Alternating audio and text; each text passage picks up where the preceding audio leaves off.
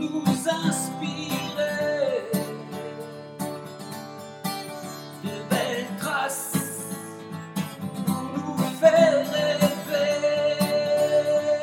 Oh, oh, de belles traces.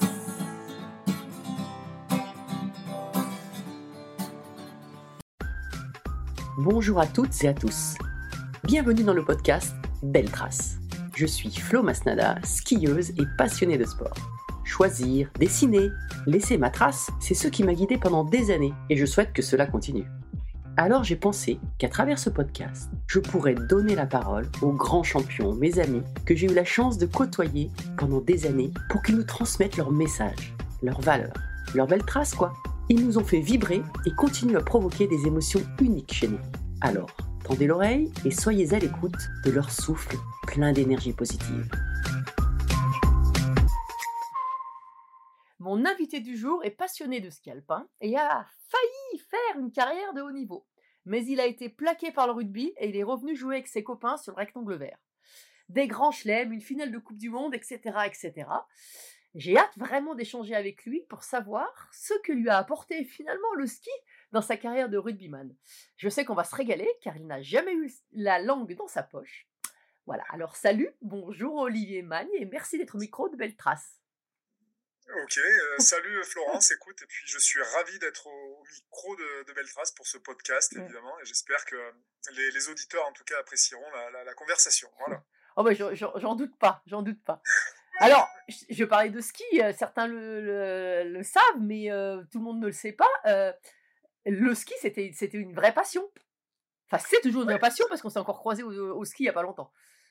Ouais, exactement, ouais, on s'est encore croisés bah, sur les championnats du monde Oui. de, de ski euh, à Courchevel-Méribel, donc euh, ouais, c'était encore une belle opportunité que de profiter de l'environnement de, de la montagne avec une, une superbe or- or- organisation. Mm.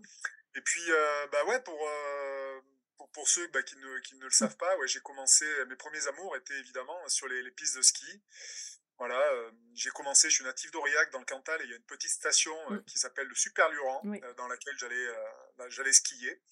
Et donc ma passion pour le ski est venue de là et euh, voilà, de fil en aiguille, j'ai je me suis retrouvé euh, alors on va pas refaire tout le parcours mais je Mm. me suis retrouvé au lycée du Mont Blanc au Fayet.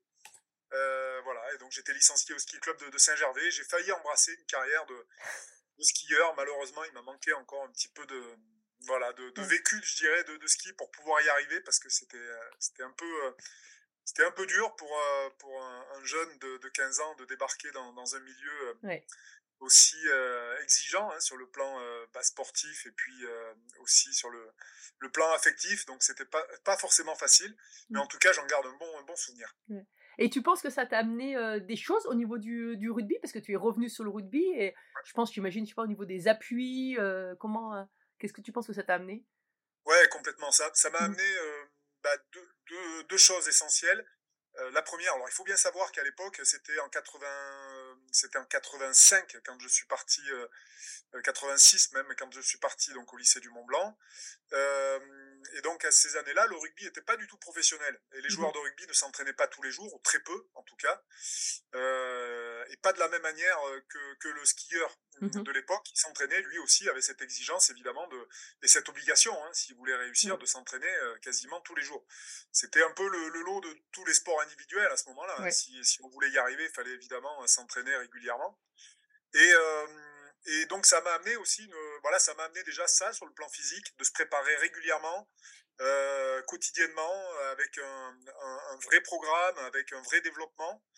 Euh, voilà, donc ça m'a permis de, de me développer physique dans un environnement, évidemment, la montagne qui est sain hein, pour, pour Mhm. un sportif. Euh, voilà, c'était évidemment euh, tout, euh, tout bénéfice pour, pour cette partie-là. Et puis après, la deuxième partie, c'est la partie mentale. Euh, voilà, le ski demande un engagement, évidemment, bah, que, que l'on connaît. Pour tous ceux qui pratiquent le- Mhm. ce sport, ils savent que de, bah, de dévaler les pistes, à l'image de, voilà, de, de faire une piste noire comme ça, qui est quand même difficile à faire, il faut un certain engagement et un certain courage. Euh, voilà, donc ça demande de développer évidemment euh, au quotidien aussi des, des qualités euh, mentales. Et ça, ça m'a permis aussi de, bah, de- d'être plus à l'aise par la suite dans des, des, des grandes rencontres, des, des événements importants que j'ai pu voilà, que, que j'ai joué sur, sur des matchs avec le, le rugby. Ça m'a permis finalement d'avoir beaucoup moins de, je dirais, de, de, pression et de relativiser par rapport à cette pression et d'avoir les outils, en tout cas mentaux, pour, pour mieux me préparer. Mmh. Oui, j'imagine qu'en ski, euh, tu faisais déjà de la visualisation. Ce qu'on fait, en fait, ouais. c'est quelque part de la préparation mentale. Euh, ouais. Quand on est petit, on le fait parce qu'on voit les autres, les grands le faire sans savoir que finalement c'est de la visualisation, de la préparation. Et, et ça, est-ce que ça t'a servi aussi dans le, sur certaines actions ou pour se, ouais, se projeter sur des grands matchs, comme tu le disais? Ouais, ouais, bien, bien entendu, euh, tu as raison de le, le dire. C'est vrai que les skieurs le font depuis très longtemps. Euh, c'est l'idée, c'est de visualiser la piste, de descendre la piste dans mmh. sa tête, euh, de manière à l'avoir faite hein, avant de, de, pouvoir la descendre d'un point de vue physique. Alors évidemment que euh, c'est pas pareil parce que la, la, la partie kinesthésie, hein, le, le, ressenti, euh, la partie sensorielle n'est pas présente évidemment quand vous faites la piste dans, dans votre tête. Mais en tout cas, il y a eu des études hein, qui sont sorties mmh. et on a vu que les, zones qui étaient actives dans le cerveau lorsqu'on faisait la, la, visualisation étaient exactement identiques à celles que le, le skieur vivait, en tout cas quand il descendait les, les pistes. Donc il y a, y a, une véritable euh, relation entre mmh. ces, ces, deux manières de, de, faire. Et en tout cas, oui, moi, ça m'a beaucoup aidé parce que je l'ai appliqué dans le rugby. Euh, je me préparais avant le match avec des euh, où je visualisais des, des, actions précises sur des plaquages où j'étais euh, dominant, sur des actions où je prenais le ballon à pleine vitesse. Donc, tout ça me permettait finalement de, de vivre un petit peu le, le match de manière positive, mmh.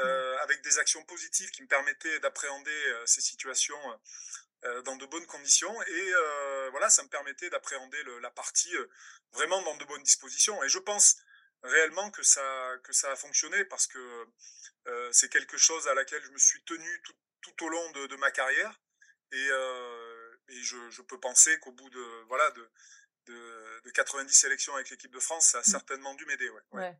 Ouais, mais c'est clair que c'est clair tout ce que tu dis, parce qu'en fait, c'est vrai que euh, des fois, on arrive à visualiser un, un geste qu'on ne maîtrise pas forcément, et à force de visualiser, quand on le fait, on on n'y arrivait pas avant, et d'un coup, on y arrive, quoi. Et alors, c'est ça veut pas dire que c'est miraculeux, mais en tout cas, ça, ça c'est sûr qu'il y a des choses qui sont assez, euh, assez incroyables, quoi. Ouais, ouais, c'est.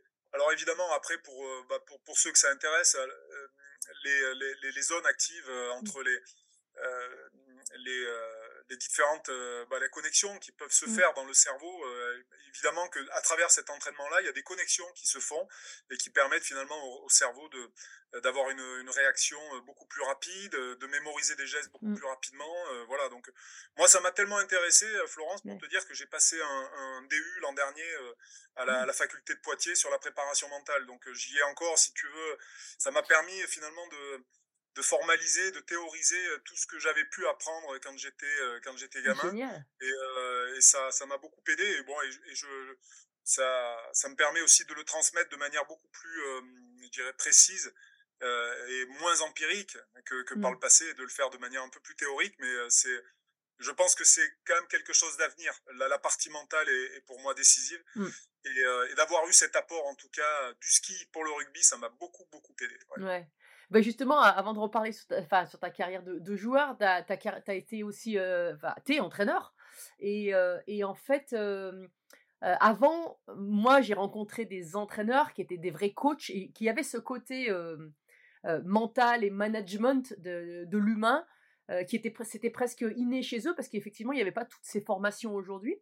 Et je me dis qu'aujourd'hui, en fait, un entraîneur, s'il va pas voir, s'il va pas explorer ce champ qui est qui, qui, est illimité, qui est, qui, ouais. qui est énorme, et ben c'est pour moi c'est presque un défaut de, de pro quoi. Enfin c'est une erreur ouais, professionnelle pour moi. Ouais, complètement. Je te, je te mmh. rejoins mmh. et, euh, et c'est vrai que aujourd'hui il y, y, a tellement d'études dans la littérature scientifique, il y a tellement de mmh. données possibles, exploitables. Alors après il faut évidemment euh, cibler hein, les, certaines zones sur lesquelles on veut se perfectionner et, et euh, avant d'aller piocher ailleurs, des fois, c'est bien aussi de se concentrer sur un, un, point assez précis pour se familiariser avec, parce que c'est pas toujours euh, mmh évident. Mais, euh, mais c'est vrai qu'aujourd'hui, l'entraîneur, il, il, se doit d'explorer énormément de choses qui peuvent lui être utiles dans, dans, sa préparation et de pouvoir le transmettre de manière beaucoup plus, beaucoup plus simple, beaucoup plus facile aux joueurs qui l'entraînent, sans évidemment être trop théorique avec oui. les, les, les, les joueurs ou les joueuses que, que l'on entraîne, hein, parce qu'après, il ne faut pas non plus euh, tomber dans la, la théorisation à, à, outrance. Mais en tout cas, euh, voilà, c'est euh, c'est des concepts en fait qu'il faut bien comprendre pour bien les expliquer. Et pour ça, il y a énormément de, de renseignements possibles, imaginables sur, sur tout un tas de supports, Internet, les bouquins. Il y, a, y a, il y a plein de trucs à apprendre. Et moi, j'aime j'aime beaucoup ça, donc ça m'a toujours, ça m'a toujours intéressé. Et donc, je, et je retiens, tu sais, ce, cette phrase d'Einstein qui disait que euh, si euh, tu n'es pas capable d'expliquer un concept à un enfant de 6 ans et de lui faire comprendre, mmh. c'est que tu l'as pas même toi, toi-même compris. Eh donc euh, voilà, ça c'est important de pouvoir aussi vulgariser mmh. certaines choses. Donc moi, si tu veux, de l'avoir fait de manière empirique avec mmh. des entraîneurs qui bah, avaient ça naturellement, comme tu le disais, et derrière d'y mettre de la théorie et de, de, de, de, le, voir sur, de manière scientifique, bah, ça permet voilà, de, bah, vulgariser tout ça et de, de l'appréhender et de le transmettre de manière beaucoup plus simple. Mmh. Mais je trouve que c'est super important parce que euh, aujourd'hui, on. Alors, il y a quelques années, la préparation mentale, enfin à notre époque, quand on était euh, athlètes euh, tous les deux, euh, bah, c'était bah, c'était pas accepté quoi. Enfin, moi, je sais que je suis allée voir des, comme j'en ai senti le besoin, je suis allée voir, je suis allée demander de l'aide auprès de, sophrologues, etc. Et je le disais pas aux entraîneurs parce que c'est super mal vu. Et après, aujourd'hui, on est passé un petit peu dans un cas inverse où maintenant, bah, il y a beaucoup d'équipes pro qui ont leur, leur préparateur, euh, des athlètes eux-mêmes qui font la démarche. Mais moi, aujourd'hui, il y a des choses qui me dérangent, c'est que maintenant, on, on, se met un peu derrière, derrière le préparateur mental et même les préparateurs mentaux, je peux, enfin, en tout cas, le, le préparateur mental, aujourd'hui, on en voit qui font sur les réseaux sociaux, ils disent je m'occupe de tel athlète, on voit des articles et tout ça. Et en fait, moi, ça me gêne parce que je me dis, mais en fait, pour moi, le, il, enfin, j'ai l'impression que maintenant, il y en a un paquet qui font leur promo pour avoir des, des, clients, quoi, un peu comme, allez, on va. Donc, et je me dis, enfin, je sais pas, pour moi, c'est loin du, du métier de, de, de, préparateur mental. je me dis, mais. Ouais, non, c'est, ouais.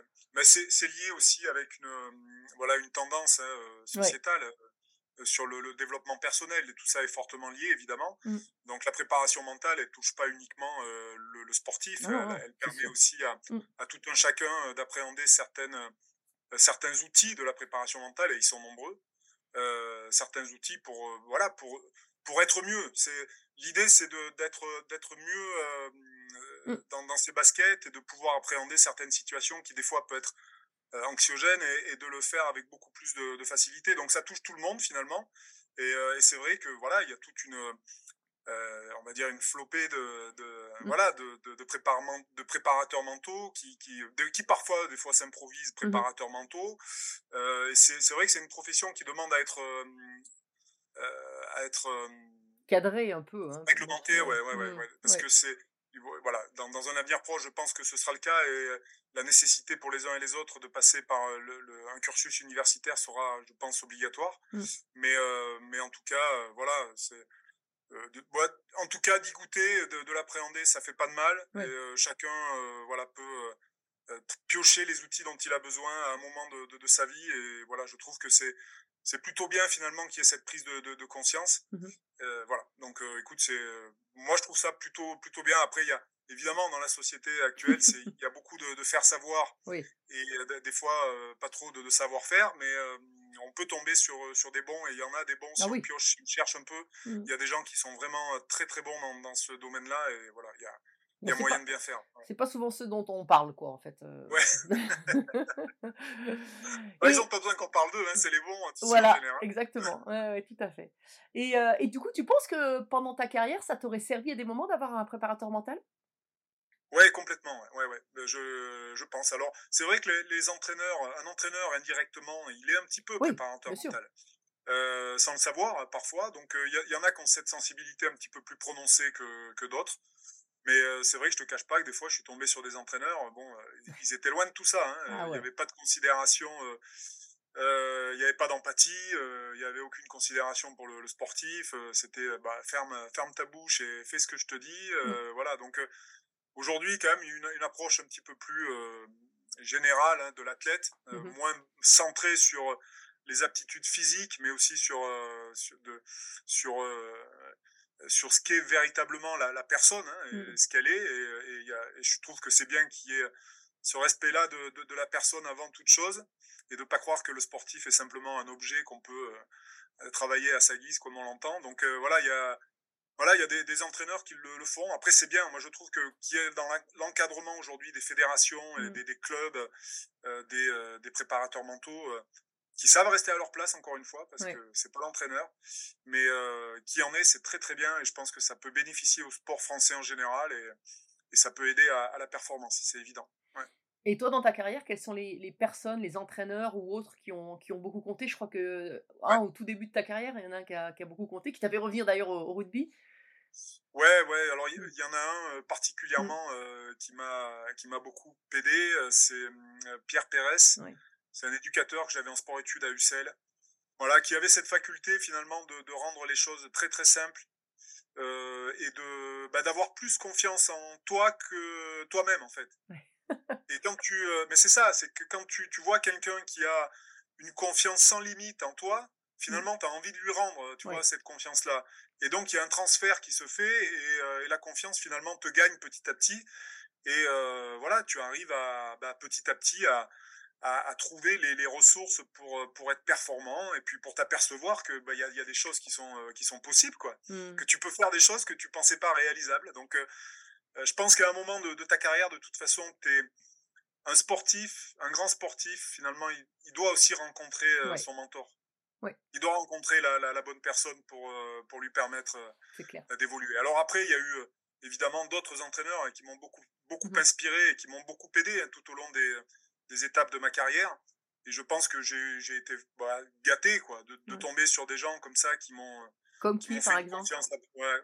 bah, Je pense à Pierre Villepreux, en équipe de France, où voilà, c'était. là aussi, je, je, je je, je, me retrouvais tellement, si tu veux, dans ses propos, dans, dans sa manière d'être, de faire, euh, que voilà, c'était c'était inspirant, quoi. Mmh. Et, euh, alors après, il y a des entraîneurs. Bon voilà, Bernard Laporte était un formidable entraîneur aussi, sous, mmh. sous d'autres aspects. Mais euh, voilà, c'est tout un parcours finalement qui est jalonné de, de rencontres et qui permettent finalement de de se trouver des ressources soi-même et d'être inspiré par ces personnes-là que, que l'on rencontre. Ouais. Et dans les, toi, tu faisais un sport d'équipe. Il euh, y, a, y, a, les équipes dans, dans, les clubs, et puis il y a les équipes aussi euh, où tu es resté le plus longtemps. Je crois que tu es resté à Montferrand. Hein, C'était le plus longtemps où tu es resté. Ouais.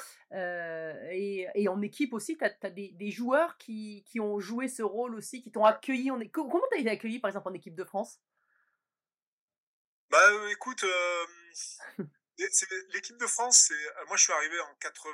Alors en 97 sur le tard, bon, j'avais 23 ans, je veux dire sur le tard, je suis euh, je suis exigeant parce que j'aurais aimé y jouer plus tôt, mais mmh euh, mais en tout cas, euh, je suis arrivé où il y avait quand même une une génération d'anciens joueurs qui étaient déjà présentes et qui fonctionnaient un peu à l'ancienne. Ah oui. Et c'est vrai que bon, bah, voilà, le maillot bleu, il y avait les 15 titulaires et c'était bah, mmh le le numéro que moi je voulais porter, c'était le numéro 7, bah, c'était la chasse gardée de beaucoup de, de joueurs, quoi, d'anciens. Ouais.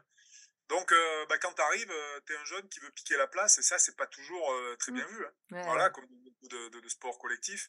Maintenant, c'est ça, ça va quand même, ça se fait un peu différemment, mais mais c'est vrai que voilà l'accueil en équipe de France au début, des fois, tu, tu marches sur des œufs, quoi. Tu restes dans ton coin, tu es là, tu, tu observes, et surtout, tu fais pas de bruit. Et puis, si tu as la chance, ben, comme je l'ai eu finalement sur une blessure de, de rentrer titulaire quasiment le euh, voilà le deuxième match et que qu'en plus tu gagnes, euh, c'était le deuxième match, on gagne à Twickenham, on fait le grand chelem derrière. Ah oui. Voilà, moi après j'ai plus quitté l'équipe de France quoi pendant dix ans. Ah oui. Donc euh, tu vois c'est c'est tout un concours de, de, circonstances qui fait que les, les choses se sont euh, bah, formidablement bien passées pour moi dans, dans, ma carrière et c'est c'est quand même quand j'y repense je me dis mais j'avais une étoile au-dessus de la tête quoi. C'est c'est incroyable, elle m'a suivi tout, tout du long quoi. Et c'est sans aucune blessure, toute, toute ma carrière. Ah, sans, tu t'es pas blessé?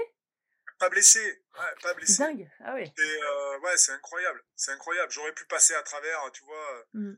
sur une blessure en genou. À l'époque, mmh. tu mettais beaucoup plus de temps pour, oui. pour revenir. Hein, les, la médecine n'était pas encore aussi pointue qu'elle l'est aujourd'hui. Donc, tu vois, c'est mmh. voilà, c'est ben, une, une, une, très très belle histoire. Et aujourd'hui, je prends vraiment toute la mesure et toute la euh, voilà tout, tout, toute l'ampleur, bah, la chance que j'ai eue pour, pour durer à ce niveau, quoi. C'est mmh. exceptionnel. Ouais.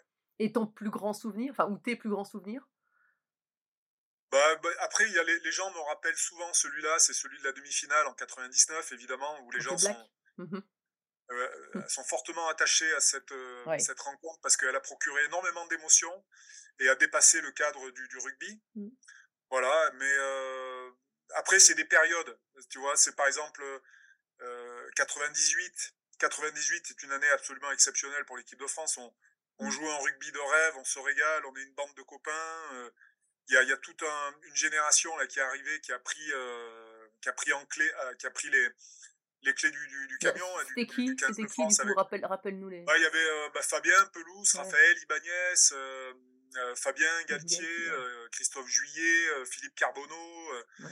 euh, voilà, que, que des grands noms, quoi, Mhm. que des, des, des joueurs qui après euh, bah, sont restés euh, longtemps en équipe de France. Et on a fait quasiment euh, voilà tout, tout notre parcours ensemble. Moi, je suis de la génération de, de Fabien Pelouse, de Rafa Ibanez, donc on a, Mhm.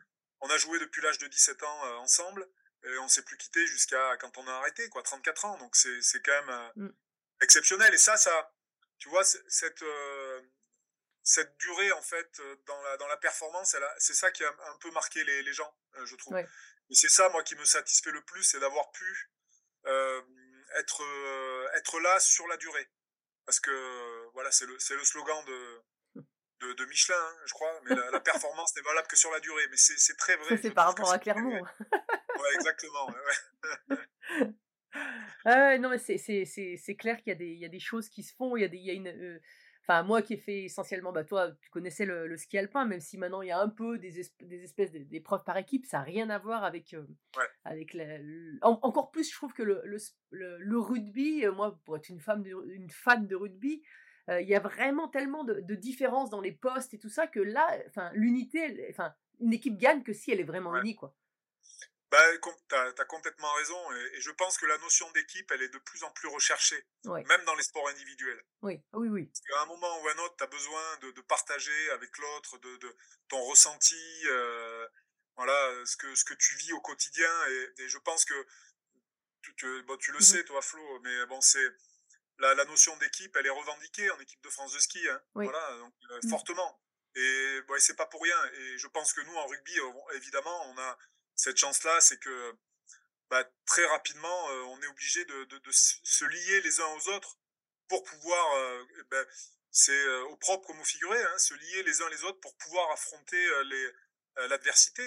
Et Mm. donc, c'est très fort, c'est très très fort parce Mm. que c'est un combat, euh, c'est une lutte acharnée pour le, le ballon et cette lutte, elle, elle peut se faire collectivement et ça, c'est quand même unique au rugby. C'est le Mm. seul sport au monde où tu peux te lier avec un partenaire pour aller défier l'adversaire. Mm. donc c'est très fort hein, de sens. Ouais. Tu vois, de la- cette solidarité, ce, Ouais. ce- ce lien euh, fraternel quasiment Mm. hein, que tu que tu tisses avec Et, tes, et tes ça, ça se crée euh, beaucoup à l'entraînement, dans le vestiaire, euh, Ouais. ou euh, ap- après les matchs, des fois, hein, après les matchs, Ouais. gagnés ou, ou perdus d'ailleurs. Ouais, ouais, complètement. Ouais, ça se crée pendant, euh, avant, euh, pendant et après, évidemment. Alors, Mm. avant, euh, c'est évidemment euh, dans, dans tout ce que tu vis dans la préparation, hein, Mm. qui, est, qui est- qui est dur aussi en rugby. Ah c'est oui. pas forcément euh, facile. Voilà, tu, tu apprends à connaître ton, ton partenaire et puis vient le moment du, du match où là, finalement, tu, bah, tu, tu es démasqué, quoi. Tu, Mm. tu, tu peux plus te cacher. Et, et c'est là où les hommes se reconnaissent finalement. C'est quand tu, tu es dans la, dans la vérité du, de la lutte et du combat. Et ça, c'est euh, très propre au rugby. quoi. C'est Mm. euh, le, le masque tombe et tu reconnais euh, bah, la, la, la personne qui est à côté de toi comme, comme ton frère à ce moment-là. quoi. Mhm. Et après, euh, évidemment, il y a, y a la troisième mi-temps où là, c'est c'est super de pouvoir refaire le match avec un adversaire en plus avec qui bon, bah, tu Mm. euh, tu t'es tapé dessus pendant euh, 80 minutes et puis euh, tu vas boire un coup avec lui après et tu passes une super soirée et tu t'arrives à te, à te faire des, des copains, à échanger, à, Mhm. à partager, euh, euh, voilà, là aussi, euh, ce que tu as vécu. Et puis, bien sûr, avec tes partenaires. Donc, voilà, c'est. T'en as des Bah, soirées, le des, des sport. soirées comme ça avec des adversaires qui t'ont qui t'ont marqué, avec des adversaires en particulier? Ouais, Ouais. on, a- ouais, on avait l'habitude. bah, C'était un peu unique au début parce que moi, quand je suis arrivé en équipe de France, les équipes au banquet d'après-match ne se mélangeaient pas trop, surtout pour le, le tournoi. Euh, destination. Et euh, il y avait une seule équipe qui le faisait très très bien, c'était les Irlandais. À chaque fois, ils nous invitaient à leur table et on partageait leur table. euh, voilà, donc euh, c'était bon, c'était vraiment sympa parce que bah, il y avait bon, il y avait cette barrière de la langue à Mhm. l'époque. vous voyez, il y avait- peu de joueurs qui s'expatriaient, que ce Oui. soit dans le championnat français ou d'autres dans le championnat, dans les championnats anglo-saxons. Donc, ouais, c'est ça, c'était vrai, c'est vraiment des, des bons moments parce que tu tu, dé- tu découvres, voilà, autre autre chose et voilà, c'est très enrichissant. ouais. Et est-ce que c'est ça aussi qui t'a amené après à aller jouer avec les London Irish aussi derrière ou Ouais, c'est ça. hein. Ouais, ouais, c'est au fil des, des tournées que tu peux faire euh, à travers le, le monde, tu vois, euh, Mm. avec, euh, avec les Bleus, bah, tu, tu te rends compte que bah, le, le monde, cette université, universalité, universalité Mm, pardon, ouais. pardon, elle est, elle est bien présente et que voilà, il y a finalement, il y a, il y a que des différences qu'on se crée quoi, entre nous. Mm. Et sinon, il y en a pas, quoi. Il y en a aucune. Et donc, euh, quand tu vas aux Fidji, on est allé faire une tournée dans le Pacifique Samoa, Ouais. où j'en garde un, un souvenir incroyable. Quand tu vas en Nouvelle-Zélande, euh, voilà, en Afrique du Sud. euh, bah, En Nouvelle-Zélande, que- je sais plus qui, un des, euh, je crois que c'était Dimitri, oh, je sais plus quel, quel joueur me disait que, que en fait, oui, alors sur le terrain il y a le haka, et effectivement, et on en parle à chaque fois beaucoup, et c'est une mise en scène, etc. Mais, mais il dit en fait, quand tu vas en Nouvelle-Zélande ou dans certaines, dans, les îles Pacifiques, en fait, tu arrives à l'aéroport, on te fait un haka. Tu arrives dans une école, il y a un haka. Il y a, donc ouais, en fait, c'est, du coup, en fait, ça, c'est, un petit peu différent parce que c'est Ouais, pas la même ouais. intensité avant le match, mais, euh, mais au bout d'un moment, tu dis ah ouais, ok, d'accord. Donc tu, tu vas chercher aussi euh, d'autres choses, quoi, culturelles, dans les racines, en fait. Hein.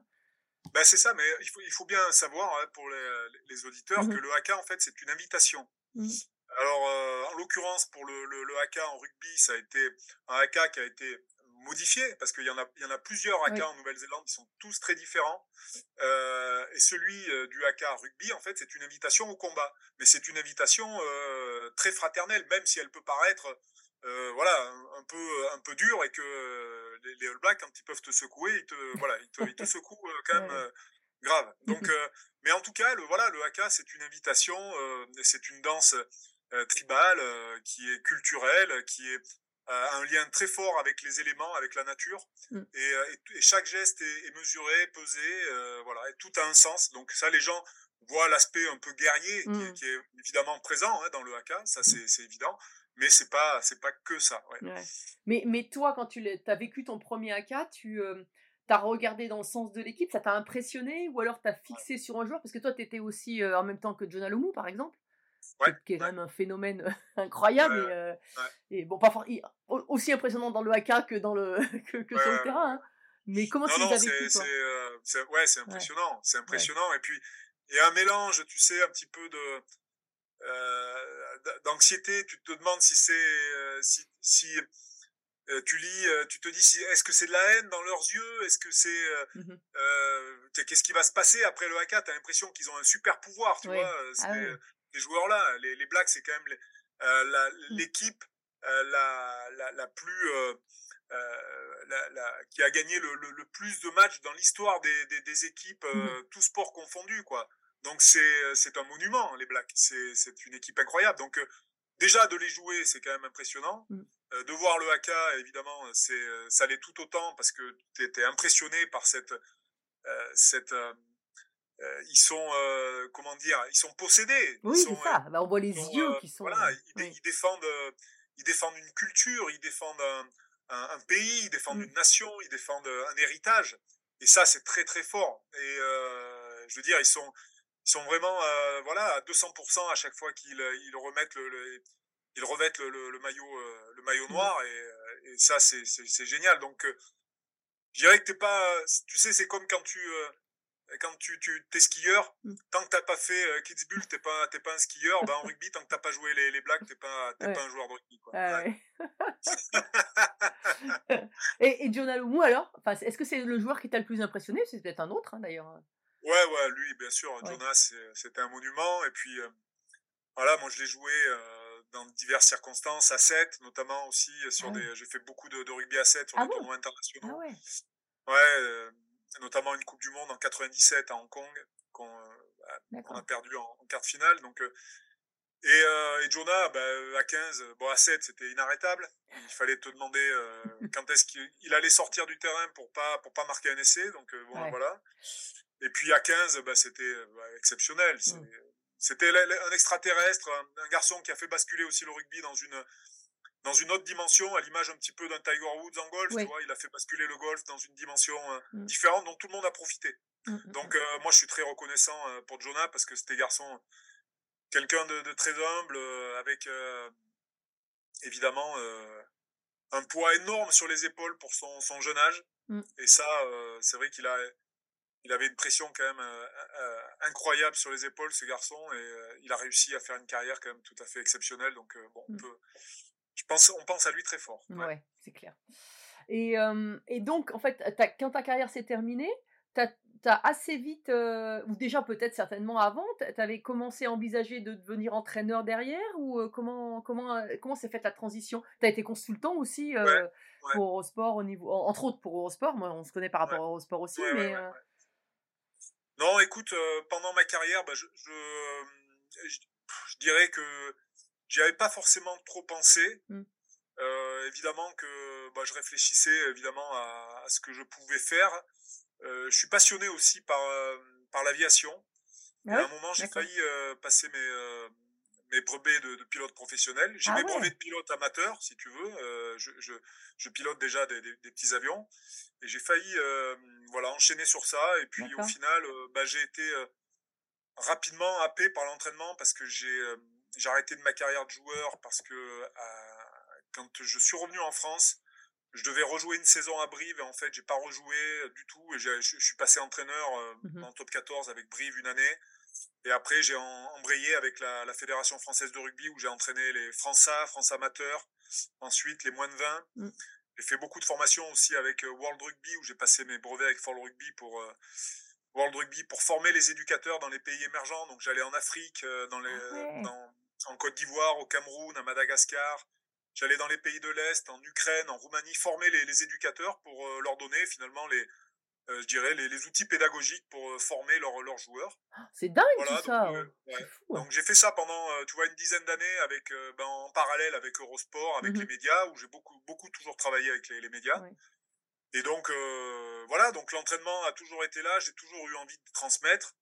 Et bah, ça allait ça l'est mmh. toujours parce qu'aujourd'hui, je, suis, euh, je m'occupe de, de, la formation euh, au loup rugby et je mmh. suis entraîneur des espoirs euh, à, à, Lyon. Donc voilà, écoute, ça, ça, ça, fonctionne toujours. Quoi. Ah ouais, c'est cool. Et alors, quand, quand, tu étais entraîneur de l'équipe de France des, des, moins de 20 ans, tu as vu arriver la génération d'aujourd'hui en fait? Oui, complètement. Mais j'avais évidemment tous les joueurs qui sont présents, bah, pour les plus célèbres, hein, Dupont, oui. Penaud, Cross, Gelonche, voilà, tous ces joueurs sont passés euh, voilà, euh, dans cette période où j'étais entraîneur. Et, ben, c'était très agréable de les avoir parce que bon. T'as vu tout de suite, t'as senti tout de suite une génération. Euh, ouais, bah, ouais. tu t'as pas trop de doutes sur. C'est vrai. Tu sais, voilà. Tu sais, au, au, fil du temps, t'as quand même une expérience et puis l'œil un petit peu du, du maquignon, tu vois. tu, tu, reconnais, voilà, les, les, les, belles bêtes, quoi. Donc. Bah, euh, bah, Antoine Dupont, euh, évidemment, mais tu vois, Peato Movaca, Camille Chat, tous ces garçons, bah, je, les, je les ai vus, ouais, ouais. Et, moi, je suis, je, suis vraiment très heureux de, de les avoir eus et puis de les voir à ce niveau maintenant, c'est génial. Et, et, alors, tiens, euh, ton rôle d'entraîneur, ton œil, tu disais, tu as, as l'œil, etc. Justement, qu'est-ce qui, qui, pour toi, fait la différence entre un, un jeune bon, voilà, qui est en équipe ou qui rentre en équipe, et puis après un, qui va devenir, qui va devenir un champion? Est-ce qu'il y a quelques, quelques indices? Qu'est-ce que tu as remarqué, toi, qui, qui peut faire la. Par exemple, j'ai discuté avec Arsène Wenger. dans, dans, le podcast et il dit bah, en fait lui ce qu'il a vu ils, avaient fait plein de capteurs ils avaient fait aussi des trucs scientifiques hein, avec avec son club de rugby de, de, rugby de foot et, et, il me disait en fait un des, une des choses qui qui, qui, qui l'avait marqué c'est la, la, la rapidité de prise de décision euh, non, de capter les informations et de prise de décision. En fait, il disait, euh, un joueur normal, on va dire, il, en, en, quelques secondes, il prenait euh, 3, 4, euh, enfin, tu vois, les prises de décision, les regards. Un, un, un, qui est au-dessus, c'était peut-être 2, 3, 4 fois plus, quoi. Ouais, ouais, ouais. Ouais, ouais, non, non, mais complètement. alors, il y a, y a, un premier aspect quand tu regardes un joueur. Alors, il y a l'aspect physique. C'est vrai que on va prendre un garçon comme Damien Penaud, mmh euh, c'est un garçon qui, chez les jeunes, si tu veux, déjà, bah, il prenait le ballon, il traversait le terrain. Donc là, bon, Euh, il peut courir longtemps, il peut courir souvent, très longtemps, très vite. Euh, donc là, bon, tu as, déjà quand même un aperçu de, de, de Mhm. la qualité. Après, euh, il y a euh, évidemment dans ce que tu dis, ce qui est très juste, cette capacité à pouvoir euh, prendre des décisions, prendre Mhm. les bons indicateurs de jeu et être Ouais, le ça. plus réactif possible pour euh, justement euh, choisir, faire le meilleur choix possible. Et ça, c'est euh, évidemment euh, quelque chose qui se réalise euh, au fil du temps. Nous, moi, le, principe de base que j'avais avec ces jeunes-là, c'était l'idée de se tromper régulièrement. Parce que face à, l'échec, face à, l'erreur, en fait, tu modifies ton comportement. Et à chaque fois, tu essaies d'adapter évidemment ton comportement pour trouver la solution. Alors, il ne faut pas que le joueur soit en échec permanent. Il faut lui donner aussi des, des moments où il est en réussite pour lui le, Mhm. le mettre en confiance, évidemment. Mais euh, le plus souvent possible, essayer euh, évidemment de le confronter à, à des situations complexes.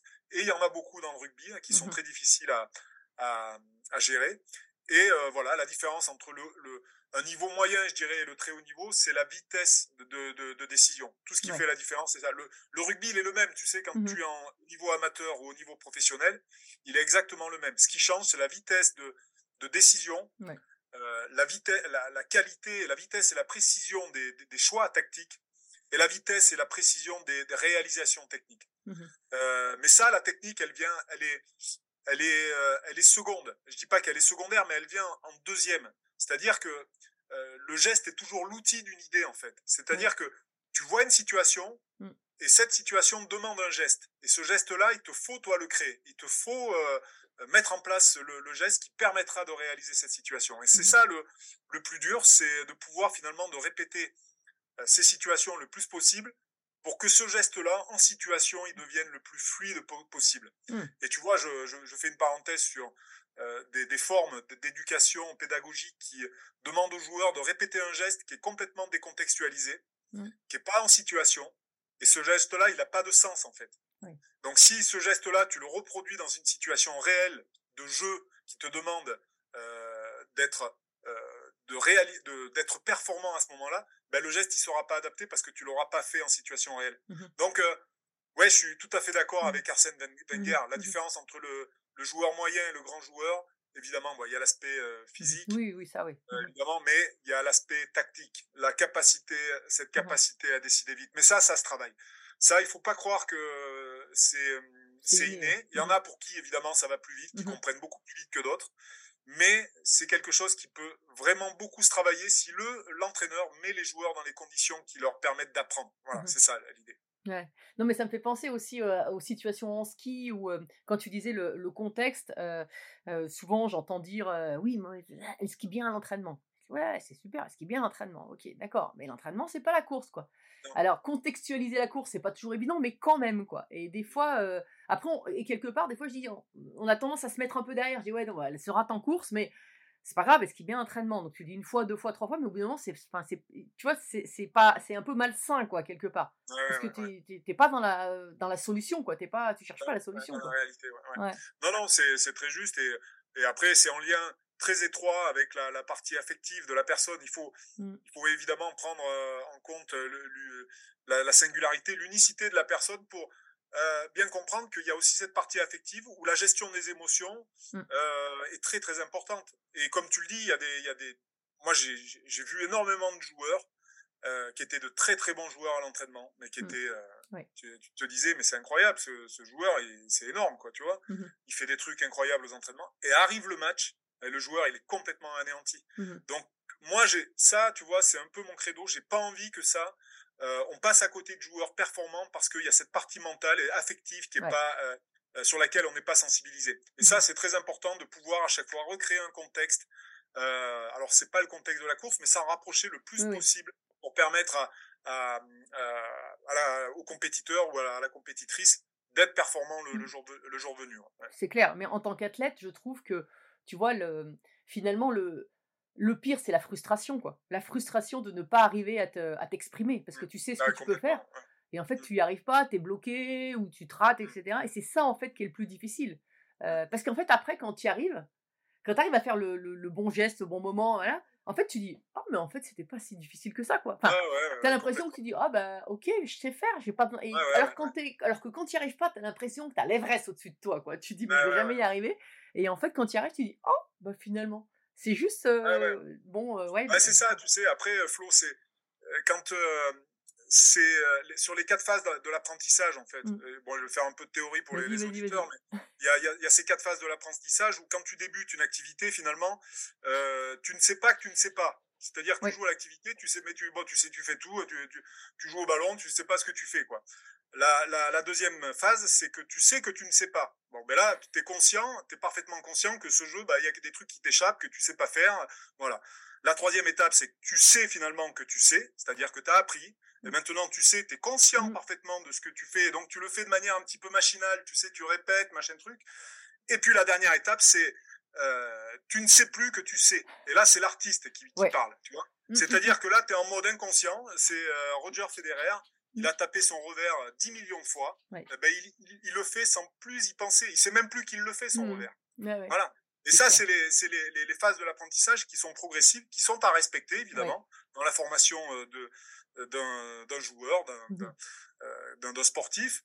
Et, euh, et c'est essentiel. Donc, euh, quand tu as pris, quand pris conscience de ça, bah, tu, tu, tu structures finalement Mhm. euh, le, l'entraînement bah, de manière progressive chez les jeunes et tu, tu, tu, tu attends pas de suite, toi, quelque chose de miraculeux. Ça vient pas comme ça, c'est pas possible. À Mhm. moins de tomber bon, sur des génies, mais des Mhm. génies, il y en a, il y en a qu'un tous les. Ouais, tous les mais 30. tu sais, est-ce que toi, t'as pas remarqué dans, dans toute ton expérience que finalement, les super doués, euh, c'est pas ceux, ceux qui, qui ont des carrières forcément toutes tracées hyper faciles, parce que souvent, le super doué, ben, il a pas trop bossé pour aller jusque-là, c'était un peu sur son talent.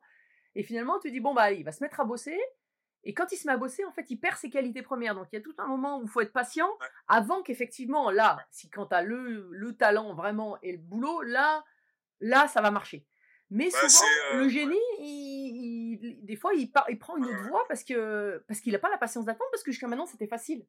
Et donc, c'est comme ça que tu trouves des fois des gens. euh, Enfin, voilà, les- les- actuellement, de toute façon, les meilleurs mondiaux dans tous les sports, c'est d'abord le boulot et associé à effectivement du talent, mais c'est d'abord le boulot. hein.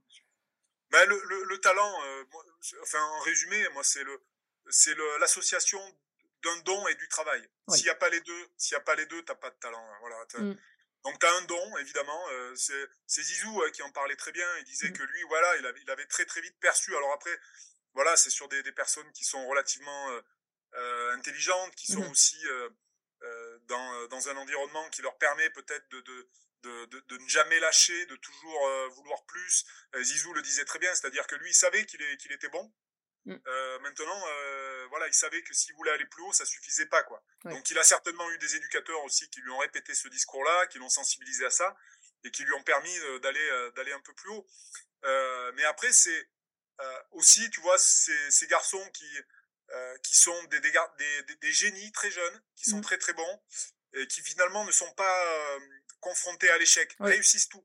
Oui. Et quand t'es pas confronté à, à l'échec, alors je dis pas qu'il faut l'être, hein, mais de temps en temps, euh, c'est bien aussi de, de prendre une petite claque dans, dans, dans la figure, tu vois. Mm, mm, Parce que ça te permet aussi de te dire, bah attends, euh, ça, ça sera pas aussi simple que ça. Donc il va falloir que je me, je me bouge pour, euh, pour essayer d'aller un peu plus haut. Et moi, je pense que tu vois, mon, mon, si je reviens à, Mhm. mon vécu, je pense que l'échec en ski a été très marquant pour moi.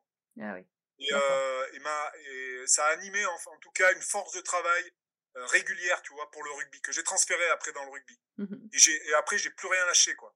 Et, euh, et je pense que le ski, pour ça, m'a beaucoup apporté. Alors, euh, j'aurais préféré, euh, enfin, j'aurais préféré, parce que je sais pas, mais j'aurais aimé être, évidemment Mhm. être euh, champion de ski, mais je pense que l'échec en ski m'a beaucoup servi. ouais. Ah ouais. Ouais, c'est- et, et alors, ton, on, arrive vers la fin, mais on va quand même parler de ton rôle de consultant.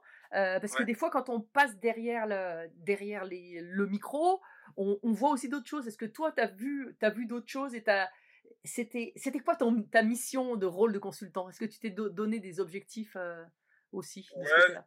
Mm. Bon, après, la, la mission, elle était euh, bah, finalement de, de rendre abordable euh, le, euh, le jeu euh, Mm. aux, aux téléspectateurs, de vulgariser un petit peu certaines choses. Alors après, Eurosport est une chaîne quand même spécialiste, donc il fallait aussi mixer un peu les deux, tu vois, Mhm. quand même nourrir un petit peu le, spé- le- le téléspectateur avec des commentaires un petit peu plus euh, précis sur le plan technique. Euh, donc ça, c'était vraiment une, une bonne école parce que ça permettait de, de jongler avec les deux. Euh, voilà. Et puis, tu vois, par exemple, quand je travaillais à TF1 aussi, euh, TF1, c'est vraiment la, la ménagère de, de, de Oui. 50 ans. Donc, il faut, euh, voilà, il faut être capable de, de lui expliquer de manière très, très simple. Mm. Donc ça, c'était euh, c'était super. Et puis après, c'est l'envers du décor, de voir le, le côté euh, média, euh, journaliste, et le, le rôle, le travail euh, Mm. qu'ils font, tu vois, derrière. Et ça, c'était intéressant parce que quand tu es joueur, euh, quand tu es sportif, bah, tu vois pas toujours ce, ce côté-là. euh, et, et voilà, donc ça, c'est super intéressant parce que tu, tu vois les choses sous un autre angle et ça te permet de, de mieux apprécier finalement les journalistes qui, des fois, euh, voilà, sont, sont peut-être un peu durs, méchants, mais tu comprends mieux un petit peu quel est leur, le- leur travail. Et voilà, ça, c'était c'était super intéressant à voir. Ouais. Bon, alors on arrive à la fin du podcast. Je termine par trois, trois petits items. Euh, bah, je vais faire un peu différent d'habitude. Est-ce que est-ce que tu as une devise dans la vie? Ou est-ce que tu as eu une devise? Tout à l'heure, tu m'as parlé d'Einstein. Mais... Ouais, non, bah, c'est ouais, c'est pas une devise, non, c'est. Mm. Bah, non, une. J'ai. Non, j'ai pas, pas forcément de devise, si ce n'est de, de- Voilà, de, bah, de, de pouvoir apprécier bah, chaque moment. Bon, c'est un peu bateau, tout ça. non, non, mais c'est que- très bien. Ouais, c'est. Mhm. euh, que voilà, mais sinon. C'est juste une, un rapport à la vie, si tu veux, qui me fait dire que bah, la vie nous, nous, nous réserve pas mal de surprises. J'ai- C'est vrai que ces derniers temps, bah, avec, euh, on a perdu des, des, des potes, tu vois, il y a eu des, des moments marquants avec Mhm. la, le, le- la disparition de Christophe Dominici, euh, voilà, celle de, de Fédé à Rambourou aussi, Oui. euh, il y a quelques, il y a quelques temps. euh. Voilà, on a des, Mm. euh, on a des potes là qui partent. euh, Bon, on a une génération qui commence à vieillir. Il y a des, des garçons qui s'en vont et ça, bon, c'est, euh, c'est le côté, euh, je dirais, euh, qui nous, euh, qui nous fait dire que bah, on n'est pas éternel parce que quand Mm. t'es champion, euh, quand t'es euh, sportif de haut niveau, t'as l'impression que t'es, euh, ça va durer toujours et en fait non. Donc euh, voilà, ça, ça nous rappelle un peu de, de remettre les, les pieds sur terre aussi, de profiter de, de chaque moment. Ouais. Ouais, ça c'est bien vrai. Alors je vais te dire euh, quelques mots et il faudra que tu fasses une association d'idées si tu peux me, me dire à quoi ça te fait penser. Ça va être facile, hein, de toute façon. euh, Rugby, Liberté, ski, euh, ski vitesse, équipe de France, euh, bleu blanc rouge, euh, Paris 2024 olympique, et rugby à 7, du coup. euh, Punta del Este. Pourquoi? Euh, parce que rugby à 7, c'est euh, Punta del Este, c'est un, un tournoi qui est en, en Uruguay, qui est un, un tournoi international. Et, euh, et voilà, à chaque fois qu'on allait là-bas, c'était c'était génial. Et on a été, on a on a fait partie de l'équipe de France qui a pour la première fois gagné un tournoi international. C'était à Punta, donc euh, voilà, c'était génial. On a bien profité. Et puis après, il y a des histoires qu'on racontera pas. Alors, euh, bah, Coupe du Monde 2023 quand même, je suis obligé. Champion du monde, Yes. Euh, euh, présent, euh, famille, et avenir,